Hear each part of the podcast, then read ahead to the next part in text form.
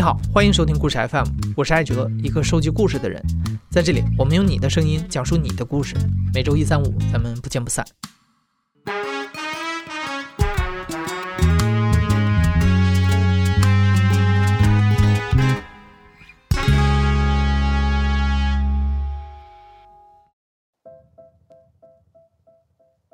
今天的故事有点特别，它会有两个人来讲述。那第一位要出场的叫 Rebecca，她是一个美国人，来自于美国东部的纽约州。Rebecca 今天要讲的这个故事开始于2002年，那一年她来中国杭州旅行的时候，喜欢上了中国。我叫 Rebecca Cantor，我四十岁，我现在住在上海，我是一个美国记者。我觉得中国那个时候很好玩，那个时候我真的我没有很多外国的朋友。而且杭州也没有很多外国人，我记得很清楚。有一次我在一个菜场买菜，大概五点，然后有一个他可能年龄是跟我现在的年龄差不多，四十岁。他说：“哎，要不要到我家吃饭？”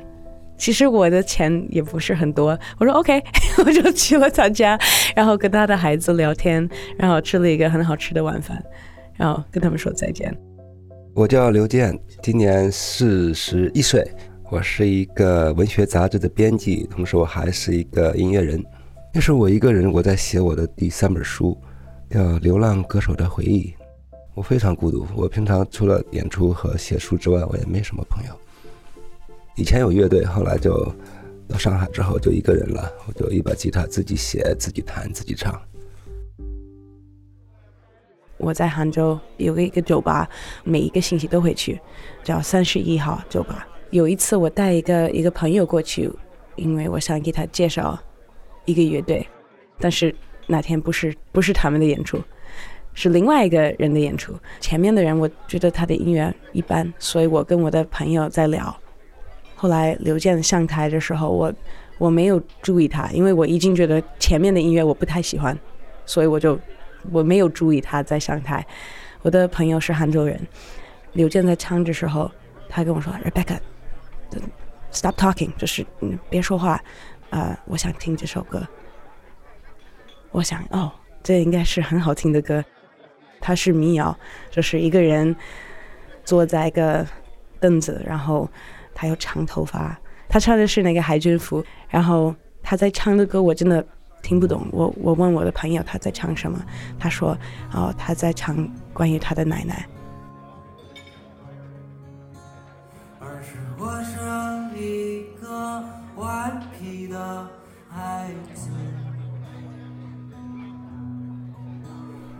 后我觉得，哇，我从来没有听过一个唱民谣或者唱摇滚唱他的奶奶，我觉得这个有一点特别。就是我觉得我对他有一点好感。然后结束之后，我到他的面前，然后我就介绍我自己。当时贝尔卡来看演出，我从那个舞台上下来，他说：“你好。”呃，我叫贝卡，我是一个美国记者。当时心想，哎，这小老外挺酷的，女孩头发短头发，然后穿的也很酷。我给他我的名片，他也写了一本书，他在那边卖卖他的书。他叫战士，他是一个小说，但是他是写一个人他在高中的时候喜欢音乐，退学了，参军。其实跟他的自己的生活有一点有一点有关系的。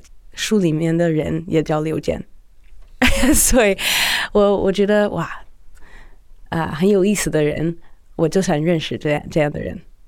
我记得我买了他的书，然后我翻词典，然后因为很多字我不认识，所以我就就是花了很多很多的时间去看每一个字。我看了他的歌词。真的让我很很感动。他写的都是对人或者对城市的感受。第二次是那一年的圣诞节，我在上海的一个一个小 live house 一个演出，然后他那时候还没有微信嘛，有短信。他说他在网上看到这个演出的宣传，他说他有可能会来，我也不知道会不会来。然后演到差不多十一点多的时候，我的演出结束了，我下来看见他在后，他在后面，然后我说真没想到你会来。第二次就聊很多了，我的演出结束了，我就在下面跟他一起在看别人的演出，啊，一边看一边聊，聊了很多很多。我的英文不是特别好，他的中文也不是特别好，但是也不知道为什么能够巴拉巴拉巴拉还聊得挺开心的。演出结束了，我们去吃夜宵，吃完夜宵到凌晨四点。那时候他住在杭州，他的买的火车是早晨的，我就把他送到火车站。从那之后就越来越多的见面了。第二年的春天，我记得特别清楚，四月一号，愚人节嘛，然后他给我发了个信息，他说。他外婆去世了，然后我我当时心里面咯噔一下，因为我我有外婆，外婆对我特别好，可能这世界上最亲的亲人就是我的外婆，所以我就买了个火车票去杭州，我就跟他在一起。我想他在一个那么遥远的一个国家，因为中国跟美国很远，他外婆去世，他也没法回去，我想他应该会很难过。就从那一天起，我。我就觉得，如果你心里面没有火花，你也不愿意去跑到杭州跟他见面，跟他认识，呃，真的是一下子感觉多了很多的乐趣。好像在一块七年之后，我们决定要去结婚。应该是二零一一年，我们在他的老家办婚礼，很好玩。我一个另外一个外国朋友，他是做记者，他说我能来吗？我都没有亲朋友。然后他说：“哎，我可以，我可以做一个新闻。”他说：“OK，可以。”我没有想的这个事情太多了。后来他拍了很多非常好看的照片，然后他就编了一个新闻。他们可能对一个一个外国女孩跟一个中国男孩结婚比较感兴趣。外国的媒体放了，中国的媒体也也报了。就是有一次，就有人想做采访，有的人他们说问了，就是。你为什么要跟一个没有房子、没有车、没有固定的工作的人结婚？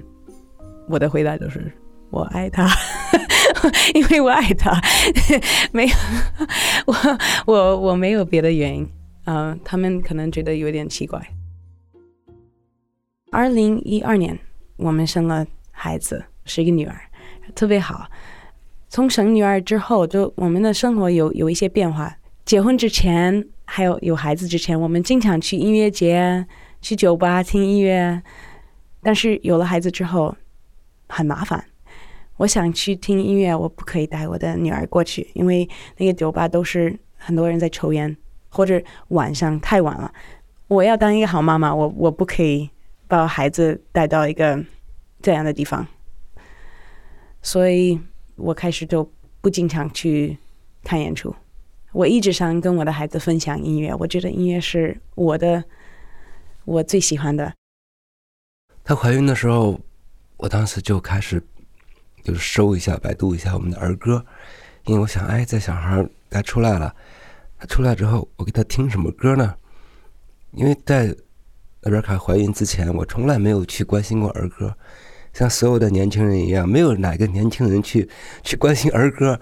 但有一天我需要他的时候。我去百度，我发现这个结果让我感到震惊。你会发现，我们现在中国的孩子所听的儿歌，百分之九十五以上是上个世纪写的，音乐性不是很高，可以说是非常低。很多乐器都不是真的乐器弹出来的，而是用一些那个电脑的软件、迷笛的软件给编出来的。歌词的价值观，嗯，我可以说是没有价值观。那离这个时代太远了，都是上个世纪的事情。像什么门前大桥下，这这几只鸭，还有很多什么丢手绢，丢手绢，还有我在马路边捡到一分钱，这都是那个时代写的，都是很多是我小时候听过的。这这过去多少年了？为什么这样？第二个震惊是孩子出生几个月之后，我们去一起去了一个音乐节。一个户外的音乐节，五一，嗯，下着小雨，我记得特别清楚。我在演那个音乐节，带着孩子带个推车去了。我当时的想象特别好，说：“哎，你看，我带着我我女儿去一个音乐节很酷，然后还可以看爸爸的演出。但到现场之后，才发现一切跟我想的不一样，很狼狈。小孩一进去之后就就开始哭，我一下子明白为什么了，因为那个音量太大了。常规的音乐节的现场音量在一百二十分贝左右，这个分贝小孩的小心脏可能会觉得有一点点不舒适，再加上还下雨，还那个那音乐节它是针对年轻人的，所以很多在很多设施上面是没有考虑到孩子，所以也算是对孩子不友好的一个环境。我中间想给小孩换一个尿布，我都找不着地方。后来我就到了那个餐饮区，把一个垃圾桶的盖子给反过来，把小孩放在上面换了个尿布。那一天从音乐节的现场出来，我跟尔贝卡说：“我说以后咱们再也别来音乐节了。”他说：“为什么？”我说：“你看到了，这是年轻人的地盘我们带的孩子是来给自己找麻烦的，而且都是年轻人，你带孩子过去干嘛？”刘健说：“我们再不不去音乐节，我真的是很很不高兴了。说怎么可以？我我要把所有的东西都放弃吗？我有孩子，我要把所有的我喜欢的东西放弃？我真的很不高兴了。”他说：“有了孩子就不年轻了吗？有了孩子，生活就要全部改变吗？”我当时真的心里面咯噔一下。是啊，虽然我有孩子，我是爸爸，可我心里还是个年轻人。我不觉得我，我老了，我我当爸爸我就老了吗？没有老，我不想改变我的生活，我还想去音乐节，像很多年轻人一样。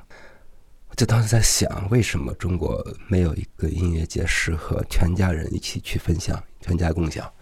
第三个震惊是，这这跟离得很近。其后不久，他妈妈从美国寄过来一个包裹。打开之后有一张 CD，我一看那个 CD 的封面设计的很卡通，我就不想听了。我想又是那一种低龄化的儿歌，我丢我丢到隔壁房间去了。那边看打开 CD 放那个音乐，哟，我一听开头我跑出来了，那电吉他开头的。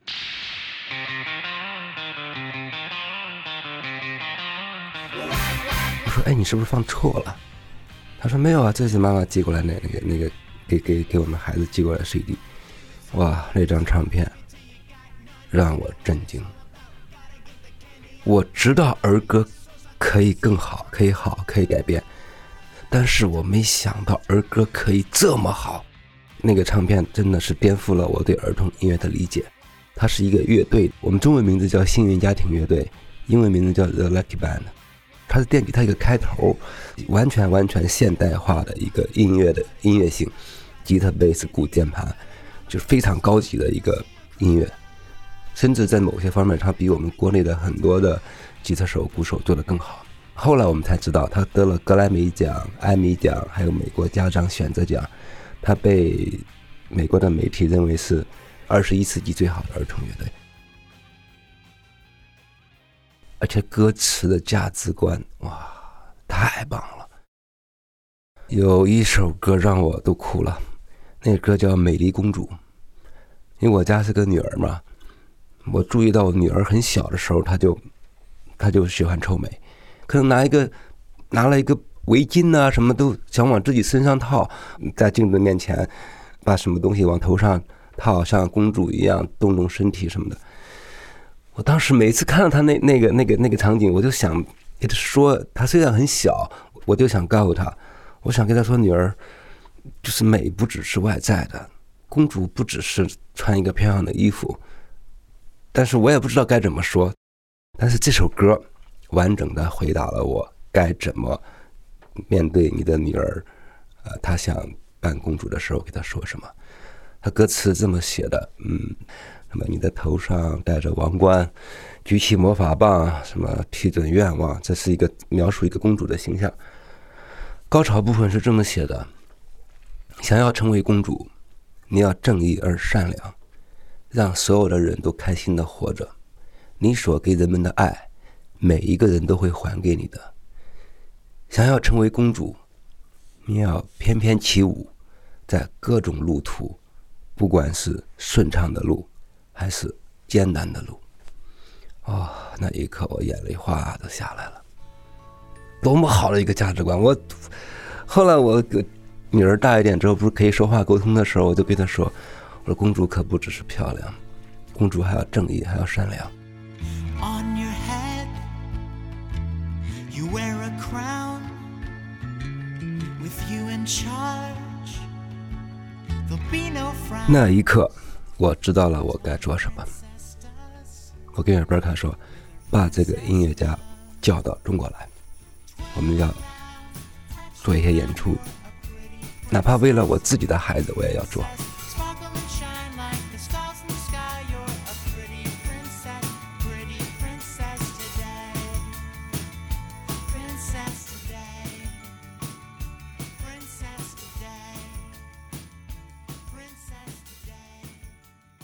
他就说了，Rebecca，你找这个乐队，跟他们联系一下。我知道他们的名字，我就说了一下，OK，我找到他们的网站，我给他们写了一个 email，就很简单，就因为我不知道怎么怎么说，我就说你好，我是一个美国记者，住在中国，我老公是做音乐的，我们想办一个儿童音乐节，你要不要来中国演出？Lucky Band 他们是一个两口子，他们有两个孩子。因为后来我才知道，他们跟我说了，他的大女儿小时候，他们跟他说了，他们想给他一个梦想。他说，在你高中毕业之前，我们要带你去中国。所以有一个邮件真的来了，说我们邀请你到中国。他们觉得这是真的吗？因为我们都是美国人，我跟他通过电话，我就跟他说了我们的故事，我们就是谈得来。从美国这一个开始，我们陆陆续续的跟二十多个主要国家的五十多组新时代的儿童音乐家，呃，签了在中国的一个演出的协议。这个中间还挺曲折的。其实很多没有来过中国的人，可能对中国的了解并没有那么多。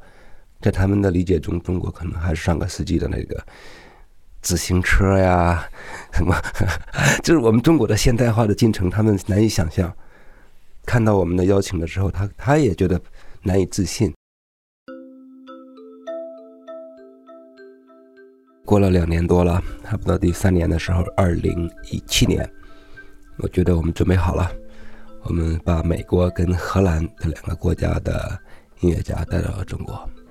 第一站是在南通，江苏南通一个小很小的一个城市，四线城市吧。离上海很近，但我第一站我我不敢放在上海，因为我也不知道会怎么样，所以我们想在小的城市先试一下，看一看，如果有什么瑕疵啊，什么做的不好的地方，我们在上海，上海的第二站嘛，我们在上海可以去调整它。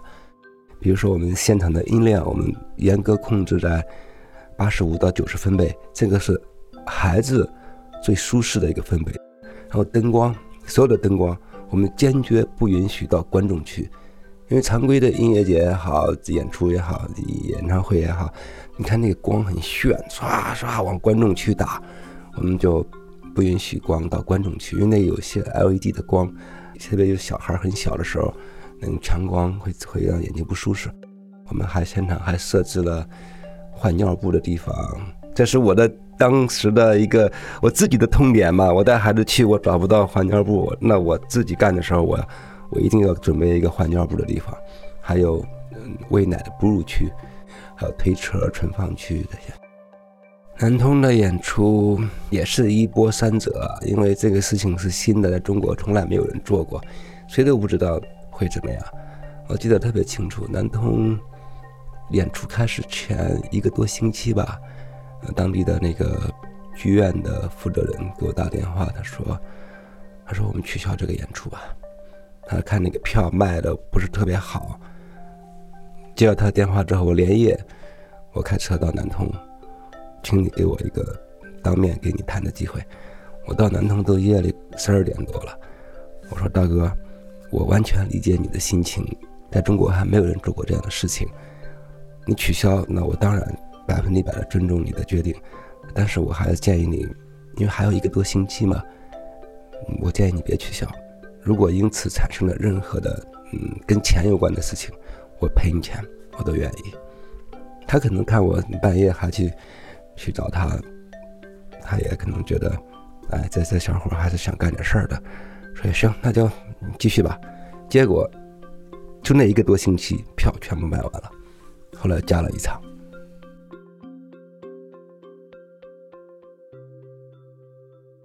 然后我把孩子放在家里十天，陪着刘健去办这个音乐节。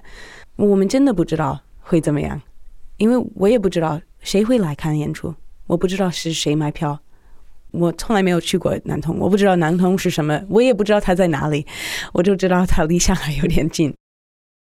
Rebecca 跟音乐家说：“说你们一定要有一个心理的准备，也许中国的父母和孩子不像你们在欧洲、在美国那样，就是你随便做一个手势，别人就跟你一起 rock roll 了。我都看了他们的视频，我看了美国的孩子都是怎么样，哎，他们都蹦蹦跳，然后父母也蹦蹦跳。我说有可能中国的家长不会这样，他们有一点保守，我觉得可能不会是这样的，所以你就做一个心理准备。他们说 OK，没问题，没问题，我们很有经验。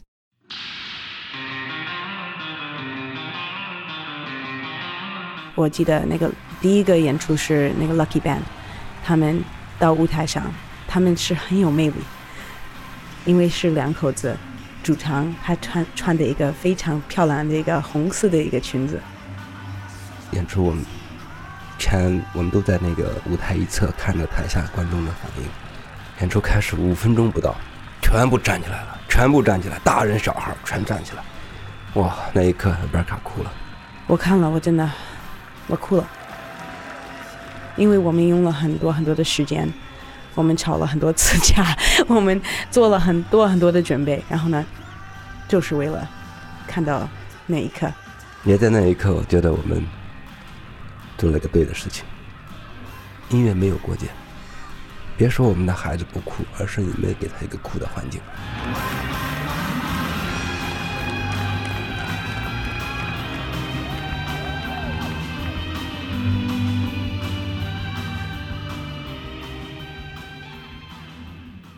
每一天都在看到一些我真的没想过的事情。我真的以为中国人还是有一点保守，后来就发现其实他们一点都不保守，他们可以接受很多新的东西。所以做手拉手就是给我一个新的对中国的了解。后来上海、重庆、杭州、成都都非常好，都是演出，不管是坐有座椅的地方还是没有座椅的地方，都是站起来的。很多父母把孩子架在脖子上面，孩子那个大一点的架不动就抱着，还能现场啊，这个非常非常，我难你难以想象，几百个家庭都把孩子举头上是什么感觉？你一眼望望过去，就像一个一个鸟妈妈跟很多小鸟喂喂食的时候，很多小鸟把那个嘴伸出来那种，特别特别的啊，看着就觉得幸福。我们的演出的过程中有几个环节，邀请家长到舞台上，还有一个是邀请孩子到舞台上跟乐队一起跳舞。有一次就是在成都，我们邀请家长到舞台上，有一个有一个奶奶，她到了舞台上，她很酷，她要到舞台上跟乐队一起跳舞，很兴奋，跑过来了，然后 OK 上上舞台，结束了之后，她她下了舞台。然后呢，我们过了一会儿又邀请了人到舞台，但是这次是邀请孩子到舞台，他又跑过来了，然后我要很礼貌的跟他说：“对不起，阿姨，这次是让孩子到舞台上，不是让大人到舞台上。”然后他有一点，有一点就是遗憾，就就下下舞台。结束之后，每一个演出之后，我都会去跟观众了解一下，就是我想听他们的反馈，我就我找他，我说。你为什么跑到舞台两次？他说我从来没有听到那么好听的音乐，我就我想跟他们一起跳舞。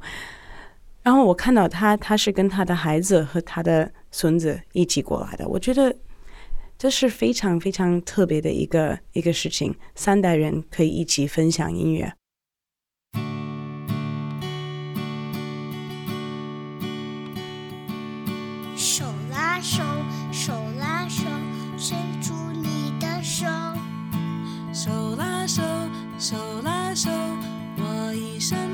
已伸出手。手拉手，我们手拉手，手，拉手，手拉手，春夏和秋冬。刘健、瑞贝卡夫妇创建的这个音乐节叫 Hand in Hand 手拉手国际儿童音乐节。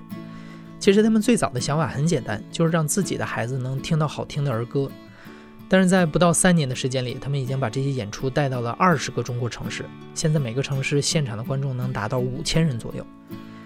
刘健、瑞贝卡和他们的两个孩子刘娜、刘开现在生活在上海。夫妇俩都认为自己最热爱的主业还是记者、杂志编辑和音乐人。手拉手音乐节更像是他们喜欢做的一个事情。刘健和瑞贝卡有一个梦想，就是在五年内带着十个国家的儿童音乐家去到一百个中国城市演出。